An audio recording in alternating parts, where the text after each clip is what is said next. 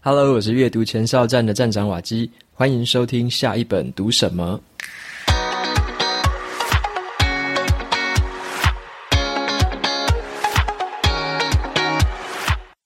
今天我想和大家分享的这本书，它的书名叫做《富爸爸穷爸爸》。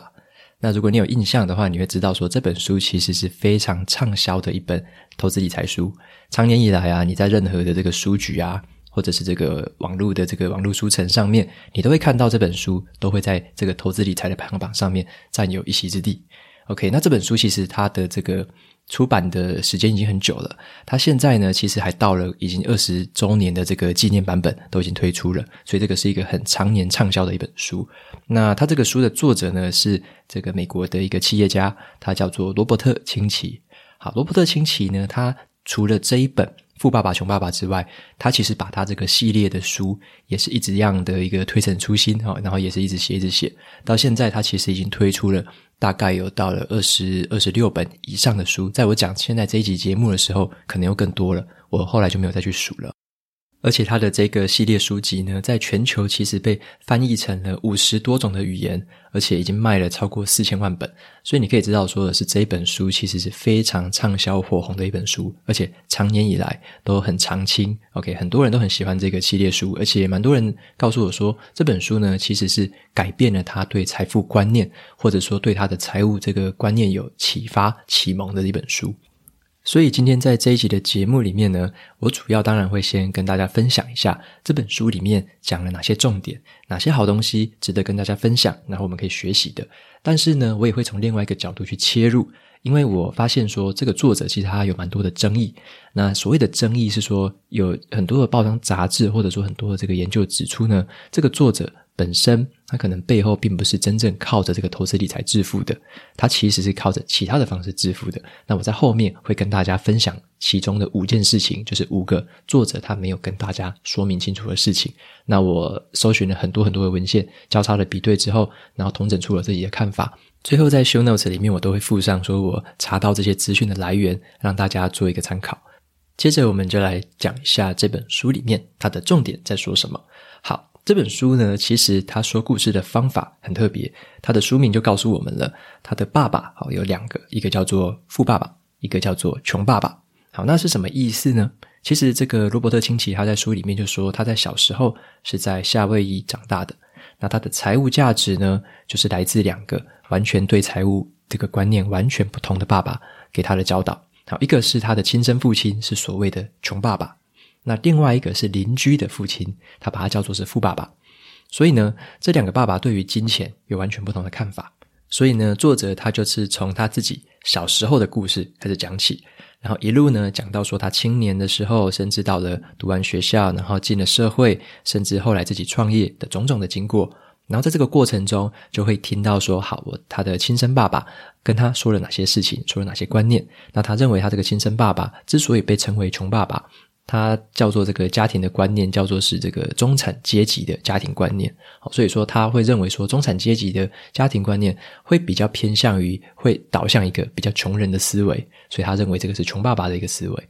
那另外一部分，他的这个邻居是一个在经营企业的一个家庭。那这个邻居，他的邻居的这个的爸爸呢，他把他叫做是富爸爸，也就是说，这个富爸爸是从比较生意人的角度，OK，比较有钱人的角度在思考事情，在看待这个世界。然后呢，也在他这个成长的过程中，也同样的给予他很多的建议。那他就会用这个方式来做这个一正一反的这个比较，就是他会遇到同一件事情，然后会听到他的富爸爸怎么说的，然后会听到他的穷爸爸怎么说的，他就把这样子的一个两种完全不同的观念。呃，在这个故事里面，持续的告诉我们说，诶，他到底受了哪些观念的冲击？然后呢，哪一些观念他认为是穷爸爸的这种比较贫穷的观念？那哪一些观念是富爸爸，然后会让我们比较富有的观念？而且对我来说啦，很好玩的一件事情是，像我的家庭是出生于公务员跟教师的这个家庭，所以他在这个里面，作者在里面讲的很多来自于他穷爸爸的这些观念。还有那些说法跟他这个说话的内容，其实跟我自己家庭教给我的几乎是如出一辙。就等于是说，他完全是把他这个穷爸爸的这些观念，有点像是我就会一直联想到我自己家庭跟我说过的那些话。好，那很有趣，就是变成说，另外一方面来自于他富爸爸给他的建议，就会让我觉得很有冲击。就是诶，原来有这样子的方式去思考这个世界，原来有这个方式去处理我的财务，去面对我的这个怎么样处理金钱。所以在这本书的前半段呢，我真的是感觉到自己也是受到很多很多不同的启发，就是原来有这样子的一个他从富爸爸的观点，原来有这样子看待事情的方式，原来有这样子处理金钱的想法之类的。前半段让我觉得非常的有趣，但是呢，读到这本书的后半段开始，我就开始觉得有点不对劲，因为作者他开始慢慢的表现出他对钱。一个非常热衷的一个偏好，对钱一个很莫名的一个追求，所以我会在后半段开始警警觉到说，诶，奇怪了，这个作者他到底到底对于钱的价值观是什么？对于这个金钱的追逐的手段到底是什么？那后来我就开始又冷静下来，去思考里面的一些他讲过的一些话，跟他前面的一些话做一些对照。那也就是这样子的一个交叉的一个算是。反省啊，或者说回顾的一个过程，让我去思考到说，我从这本书里面其实有学到一些事情，但是呢，我也有在这个书里面看到一些我觉得我不喜欢的事情，或者说我觉得这个作者让我感觉到不太对劲的地方，所以我接下来就先跟大家分享一下我学到哪些东西，那后来的话再跟大家说一下我在这本书里面觉得作者哪些地方真的是说的怪怪的。那首先呢，我先来讲这本书里面的好地方。好，第一个让我学到的一件事情是叫做有钱人呢，其实他不只是为了钱而工作。好，为什么他这么讲？他从他的富爸爸的这个言行举止当中啊，他发现了一件事情，就是普通的中产阶级呢，都是为了钱或为了生活而拼命的工作。但是他观察到了，其实所谓的有钱人，他们并不只是为钱工工作而已，他们让钱为他们工作。好，这个背后的精神其实很特别的，就是说，有钱人看待金钱的方式，其实呢是有别于这个中产阶级的。第一个最明显的差异就是，大部分的中产阶级都是为了可能是当下的这个自己的价值去工作。例如说，我当下就做八个小时就赚多少钱，好，就是为了当下的薪水而工作。那看的是说我能够付出多少时间，换取多少的这个薪水回来。那但是呢，其实有钱人反过来，他们反而是透过做工作的时候，或者说做更有挑战性的工作的时候，不断的去学习，不断的去成长，而且尝试的去涉猎更多的新东西。从工作中希望获得的是更多的灵感，还有更多的商业的思维。他们看的不只是当下能用多少时间换多少钱，而是呢，他们会看到的是自己的从工作上面。得到了多少的新的能力，学到了多少新的观念，他们看的是未来的价值有多少，所以他工作的时候其实要看得更长远一点，未来的价值会有多少，未来的成长有多少，学到的东西在未来会有什么样的帮助？OK，这个是这个穷人跟这个有钱人两个观念上的不同。那第二个呃比较明显的差异就是，穷人呢这个比较重视的可能是消费，但是呢富人或者是有钱人他们重视的反而是投资。好，为什么会这样说呢？因为这个呃，有钱人的这个富爸爸哦，他就是作者，他就说他其实非常的节俭。他说呢，这个富爸爸其实他是开很便宜的车，住很便宜的房子，但是呢，他反过来看自己中产阶级的家庭，反而会落入一个恶性的循环。变成说，一开始可能就开始贷款，然后去买一个很好的车子，买一个不错的房子。那可能有时候会买一些奢侈品之类的。那看似这个生活越来越好了，可能赚的钱这个薪水越来越高，那你的消费其实也越来越高。但是呢，这样子劳劳碌碌的过了一生之后，其实都是在用自己的劳力跟时间去换薪水，然后就是有点像在这个无限的循环里面一直跑。那作者把这个状态叫做是有点像是老鼠在这个滚轮上面一直跑。不断的跑，不断的跑，然后就在这个地方无止境的一直跑下去，他就会认为说这个是一个中产阶级常常面临的一个恶性循环。但是呢，这个有钱人或者说他所谓的富爸爸怎么做呢？他们反而是会把他们的钱尽量的节省下来，投资在就是关于说像股票的资产，或者说像房地产，或者说像任何可以带来持续性的利息或收入的一些财产上面。他们把自己的钱放在资产上面，但是呢，这个。穷穷爸爸的观念反而是把钱放在很多的一些负债或者是一些负资产上面，所以这个是穷爸爸跟富爸爸这个观观念上面也有很大的差别的一个地方。好，那接下来的话，谈第二个这本书里面让我学到的一个很好的一个这个工具，叫做这个现金流。OK，现金流这个工具可能蛮多人这个朋友也听过的。那它具体来说是怎么一回事呢？好，现金流其实就是在于说，嗯、把我们的这个资产分分为两种，好，一个叫做资产，一个叫做负债。OK，那资产是什么？资产就是能够持续把钱放到你口袋里面的东西，这个叫做资产。那负债就是会把你的钱从你的口袋一直拿走的东西，好，这个叫做负债。好，那例如说什么是资产呢？好，像是如果你有投资股票的话，股票就是资产的一种，因为股票大部分会带来更多的利息，在未来长远的时间来看，可能它的这个每个每股的价格也会持续的提高，所以这个股票算是这个资产的一种。那在这个资产的另外一面，就是叫做所谓的负债。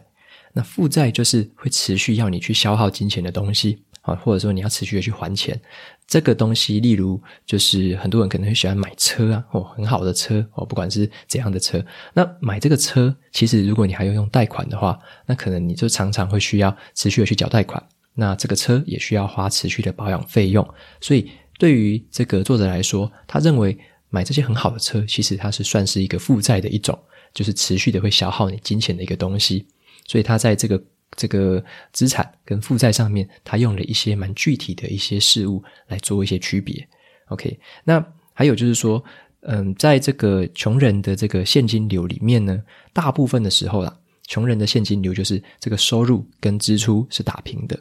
然后呢，他们比较没有办法再持续的去累积足够的资产，没办法让资产越滚越大，所以他们变成说是用这个收入，收入只要有了就拿来做这个负债的支出，好，然后收入有了就是收入越多，可能就买越多需要负债的这个产品，但是呢，却忘了把自己的钱放在资产里面，所以他们产生的这个现金流是非常不够的。但是另一方面，所谓的有钱人，他们怎么样呃经营自己的现金流呢？他们会把这个收入跟支出做调整之后呢，尽可能的把剩余下来的金钱放在这个投资到这个资产里面，无论是这个房呃股票啊或者房地产，他们都持续的把金钱放到这个资产里面。然后有钱人他们就看的就会是说，长久以后呢，这些资产能够带来持续性的这个收入，可以大于自己原本透过劳力所支出所付所得到的收入，所以他们持续的会把这个钱投入在资产里面。让这个收入持续的让这个现金流持续的增加。好，所以呃，作者他有说一句话很有意思。他说呢，穷人他心里想的只有支出，那有中产阶级买了一些他们以为是资产的负债，但是有钱人他们都是去买入资产。好，所以他有说这样子三种不同类别的人，他们对于这个金钱的运用有截然不同的差异。那再来第三个。在这本书里面，让我学习到的东西，就是其实你要为了学习而去工作，而不是单纯为了金钱而去工作。OK，金钱是一个很主要的原因之一，没有错。但是你在工作的同时，你也要想到的是，你同时要去学习更多新的技能，啊，更多为了以后长久来说会有报酬、会有收获的东西。像是作者他就会认为，普通的这个中产阶级就会有一个观念，会是变成说，为了单纯的薪水而付出自己的劳力跟时间，认为自己只要付出更多的劳力或时间就可以得到更多的钱。但是过程中有没有成长，可能没有那么在乎，没有那么重要。他认为这样子的心态常常造就了中产阶级，可能或者是这个所谓的穷爸爸的这个心态，常常都是落在这个区间。好，那另外一个。想法是不同的。另外一个想法是叫做富爸爸，或者是有钱人的想法是怎么样呢？他说，其实有钱人他们要想的事情是说，虽然你在同一个行业里面去工作，或者说你在里面也是一样很深度的去钻研，很深度的去执着于工作上面的事情，但是呢，有钱人他们终究会去尝试不同的公司业务，甚至在不同的产业之间频繁的做切换。重点是要接触很多不同的刺激，学习不同的新东西。让自己能够掌握很多跨领域的技能，例如举个例子来说，以作者来说好了，他本身你以为他很会投资吗？其实并不是哦，他其实后来发展出了更多的技能，让他更厉害了。他后来发展出了很多演说的技能、写书的技能，然后讲课程的技能、卖游戏的技能，所以他那些技能综合起来，其实比他的投资可能赚的还要多。那以上呢，就是我从这本书里面哦，我学到的三件事情，尤其是现金流的这个概念，我觉得真的是非常的有意思。如果有兴趣的话，也可以直接搜寻现金流，看一下网络上面有一些文章讲现金流在说什么东西。那如果更有兴趣的话，当然这本书是一个还不错的参考的一个书籍。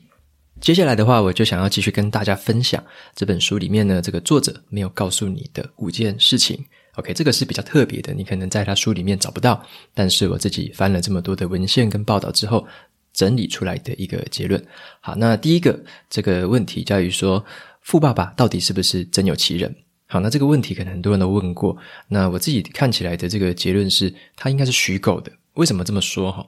像是这个罗伯特清崎啊，他在他的一九九二年写的第一本书，其实不是《富爸爸穷爸爸》，他的第一本书叫做。如果你想要变有钱又快乐，那不要去上学。好，这个书名听起来诶也蛮特别的，对不对？但是呢，这本书名你知道它的内容，其实在嗯、很大一个程度是在夸赞他的这个亲生父亲。他在这本书里面说，他的亲生父亲呢是他最好的老师。那他在书里面就说了，这个自己的亲生父亲啊，教了他很多的事情，让他最后得出了这个结论啊，就是说不要上学，反而可以更有钱、更快乐之类的这个结论。那很奇怪的就是，过了五年之后，他出版了这一本《富爸爸穷爸爸》这本书，那他这个亲生父亲反而变成他口中所谓的穷爸爸。然后呢，这时候他说他的邻居富爸爸哦，是他的另外一个人生的指引嘛，告诉他这个有钱人的观念。然后他那时候出完这本书的时候呢，他还请出版社特别要把它归类为非虚构书籍。用非虚构书籍就是代表这个是真人真事嘛。他特别要求出版社，请帮他归类成非虚构书籍。直到了这个两千年的时候，他上了这个欧普拉这个这个 talk show，然后那时候就这本书开始就是大红大紫，然后很多人都注意到了。OK。但是很奇怪的一件事情哦，就是很多的这个事事后之后，很多的记者在他红了之后呢，开始去调查，开始去问他，然后大家在抽丝剥茧之下，就是发现说，其实在他成长的过程中，根本没有这个富爸爸这号人物啊，到底是什么名字？因为他里面也没有书里面也没有说这个富爸爸到底是什么名字哦。然后他们最后在这个有一个访谈里面哦，有一个杂志叫做《Smart Money》。访谈这个罗伯特清崎的时候，就问他说：“到底这个人是不是真的？富爸爸到底是不是真的？”然后这个这个作者他就回应到说：“难道哈利波特就是真的吗？为什么不要让富爸爸当成一个传说故事呢？就像哈利波特一样。”所以这个就是他那时候的回答。OK，那当然这个是真是假，很多人就会自己心里有论断了。OK，那再来的话，第二个作者没有告诉你的事情是，他真的是一个投资大师吗？好，那这时候就会发现一个很好玩的事情哦。根据这些的研究指出呢，在出这一本《富爸爸穷爸爸》的书之前，他其实根本算不上是有钱人。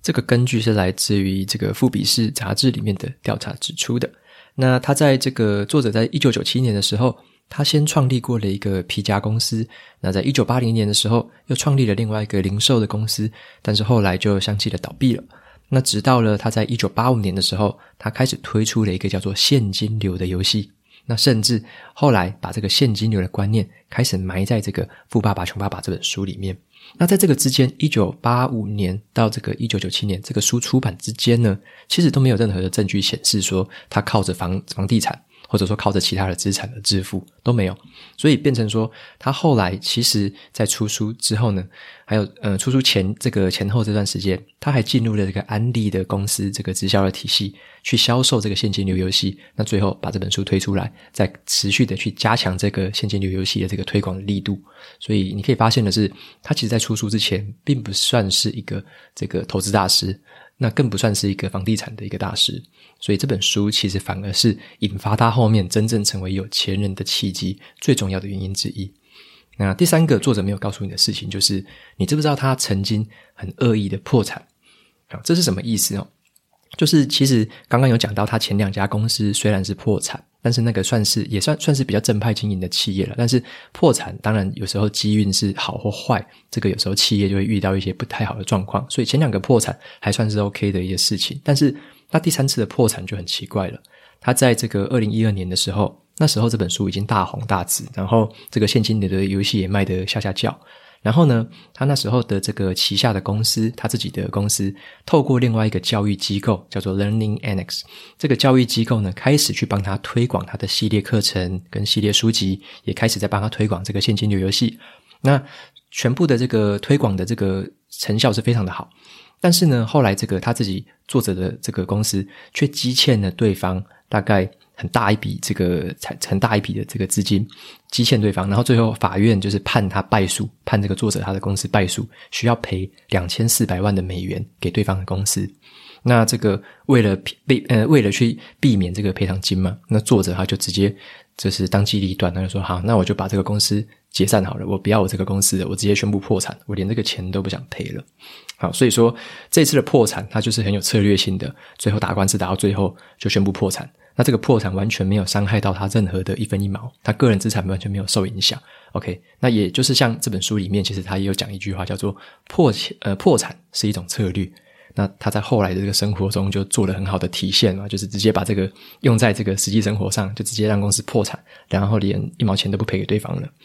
那再来的话，第四个是作者没有告诉你的是说，他在书里面很多次的去强调说，学历不重要，学历不重要。那学校当然对很多人来说，可能学校学到的东西有限，可能你出社会之后会学到了更多东西，或者说很多真枪实战的东西是在社会上学到的。但是很重要的一点是在于说，在这个书里面呢，作者他对于这个求学的这些人，或者说对于这些比较认真工作的这些人，他把它称为是仓鼠，就是说在滚轮上面跑步的仓鼠。认为说这些人都是在这个这个无限的循环里面去跑步，然后就会有点像是这个书里面一直在贬低这样子的一个族群，所以我自己听起来是觉得也不太对劲，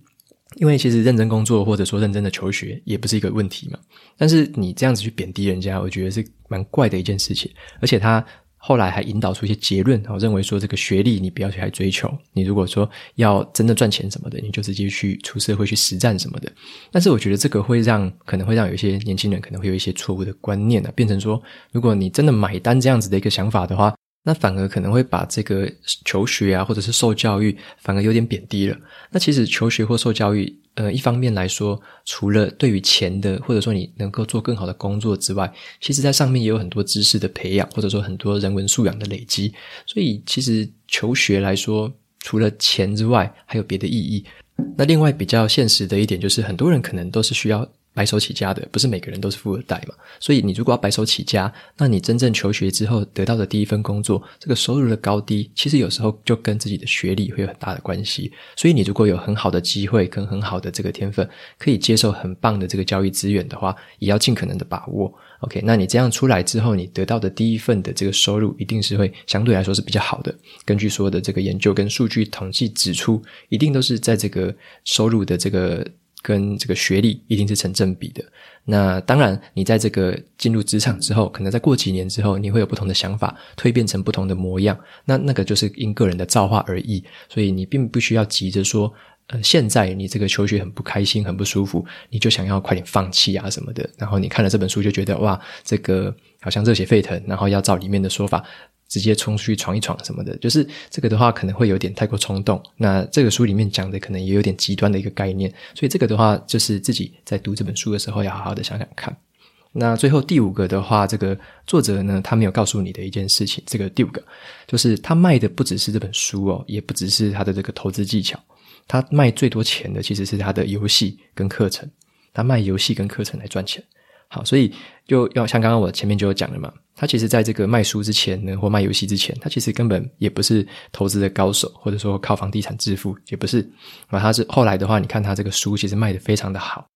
然后呢，还卖更好的哦，是他的课程。像是有一个报道就指出哦，有一个这个加拿大的新闻媒体 CBC 的记者，就去特别去私下去参加他的课程，然后去测录，就是说，诶，这个课程到底葫芦里卖什么药？然后他就在他去参去参加这个作者的第一天的课程是免费的课程，然后呢，在免费的课程里面，他就会推销你一个五百美元的一个三天版的一个课程。结果呢，你进去这个三天版的课程了之后，他还会再推销你一个一万两千美金到四万五千美金的这个课程。所以你没有看错，是一个非常高价的课程。所以他在这样子的一个模式之下，他用书本、用游戏，渐渐的引导到非常非常高价的这一个课程，是他收入其实很主要的来源之一。那当然呢，在这本书读完之后，我认为他所谓的这个现金流游戏，这个游戏当然，你如果说这个游戏的本质哦是好是坏，当然我就不予置评，因为我自己是没有去玩过。但是整个现金流的游戏的这个背后，它的概念，我觉得还是非常好的。关于说什么叫资产，什么叫负债，那什么是支出，什么是收入。然后在这个部分呢，其实它整个架构的这个逻辑，我觉得现金流是一个蛮值得学习的一个财务框架，所以学习这个概念还是不错的。但是你看它后面他自己卖的这些游戏啊、课程之类的这些东西，就比较变调了。所以这个地方的就是说，他葫芦里到底在卖什么药？其实他卖的不是什么投资的技巧哦，不是什么投资的方法，其实是卖他后面的这些游戏跟课程。那以上呢，就是我想要跟你分享的一些，就是作者他没有告诉我们的事情。那么读完这本书之后，你说我会不会推荐这本书呢？我觉得这本书对于一个说故事，或者说用故事的方式理解财务概念的这个这个手法来说，算是很不错的一本书。它可以用一个很生动的富爸爸穷爸爸对比的故事，让我们很快速的引导我们进去学习这样子一个很不错的财务观念，但是里面又带了一些。蛮奇怪的一些观念，或者说蛮极端的一些观念，可能自己要去评判一下，到底是不是值得吸收，或者说里面的观念到底对不对？好，例如说，他有里书里面还有说一些章节，他的章节标题就叫做“要破产就破得彻底”。OK，那这句话到底你该不该听？要破产就破得彻底，这对大部分的人来说可以接受吗？我们能够真的破产之后还能再起吗？这个是打一个很大的问号，所以里面有一些观念可能走得蛮极端的，这个自己在读的时候要稍微注意一些。所以我认为读书是这样子的，就是尽信书不如无书啦。所以有点像是我们在吃鱼肉的时候，你也要懂得去吐出鱼骨头，不要说整只鱼就这样直接吃下去了，里面的骨头都不知道要吐出来。所以这本书的话，我建议大家挑一些里面的好东西，但是针对里面一些比较呃不符合自己或者说这个比较奇怪的东西，自己要懂得去挑选。好，那最后要分享一下说，除了这本书之外，有其他的书籍其实也蛮值得去阅读的，关于投资理财或者说金钱的观念。我在这边简单的推荐其中的五本，我也会把他们的这个连接放在 show notes 里面。如果你有兴趣的话，也可以去参考看看。好，那第一本的话是所谓的这个让我们正确看待金钱用途的一本书。这本书我很推荐的是《金钱超思考》。OK，《金钱超思考》建构我们对于金钱的概念。那第二本书就是说，像股票啊，是一个像是阴晴不定的一个市场，很随机的一个市场，有时候上上下下的，真的是有点像在洗三温暖了。那我有一本书可以帮我们在这个市场的状态下站稳脚步的，那这本书叫做《漫步华尔街》，好，这是我推荐的第二本书《漫步华尔街》。那再来的话，第三本书就是说，投资有点像是一个盖房子了。那你在盖房子的过程中，你一定要打地基，那这个地基要怎么打才会稳？OK，那我就是很推荐一本叫做《投资金律》的这本书，有点像是帮你的投资概念打好一个很稳固的地基，让你有一个安心定心丸这样子。那这本叫做《投资金律》，也很推荐。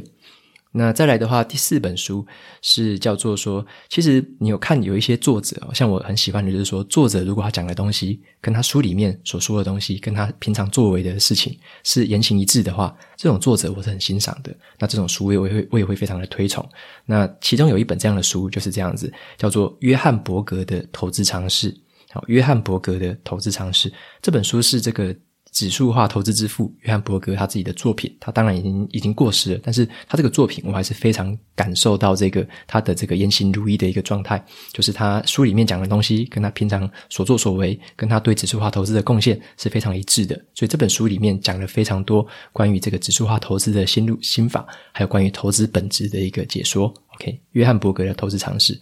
那最后的话是第五本，这个很不错的一本书，大家可能这个耳熟能详的，叫做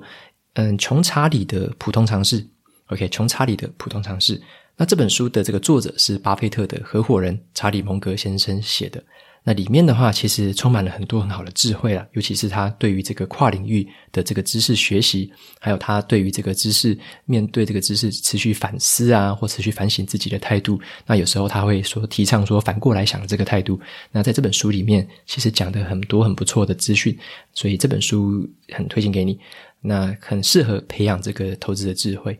那最后就是这五本书，我都会放在 show notes 里面，有兴趣的话，欢迎大家去参考看看。那么在节目的尾声，一样来念一下 Apple Podcast 上面的五星评论。今天有两则，第一则这个留言的人是雨妈，好，他说这个在第五十一集的结尾好像没有上传的完整。OK，那这边感谢你的提醒，我在看到留言的时候，其实已经把这个第五十一集把它补完了，后面好像真的少了一分钟左右，后来我还是把它补上去了，感谢你的提醒。那再来的话，第二个这个听众是叫做爱阅读的小女孩，他留言的标题是推荐给喜欢阅读的人。他说内容是很有质感的内容，感谢瓦基总是温柔的分享许多好书，尤其是人生录影那一集，听了很有感动的这个感觉。然后谢谢你让我重拾了阅读的习惯，也重新感受能读一本书真好。OK，非常感谢这个爱阅读的小女孩你的留言。然后人生录影那一集，我觉得我自己读完之后，我现在还是持续去回想。然后在讲这期节目之前，其实我也重新翻过了一次。那本书真的是非常的不错，《人生录影》这本书非常的不错，也推荐给大家。谢谢你的留言。OK，节目到这边就进到了尾声。如果你喜欢我今天的内容，我分享的东西对你也有所帮助的话，欢迎追踪下一本读什么，也到 Apple Podcast 上面帮我留下五星的评论，推荐给其他有需要的读者。我每周呢也会在阅读前哨站的部落格，还有 FB 的粉砖上面分享一篇读书心得。喜欢文字版的朋友，别忘了追踪我的电子报，这是对我最好的支持。好的，下一本读什么？我们下次见，拜拜。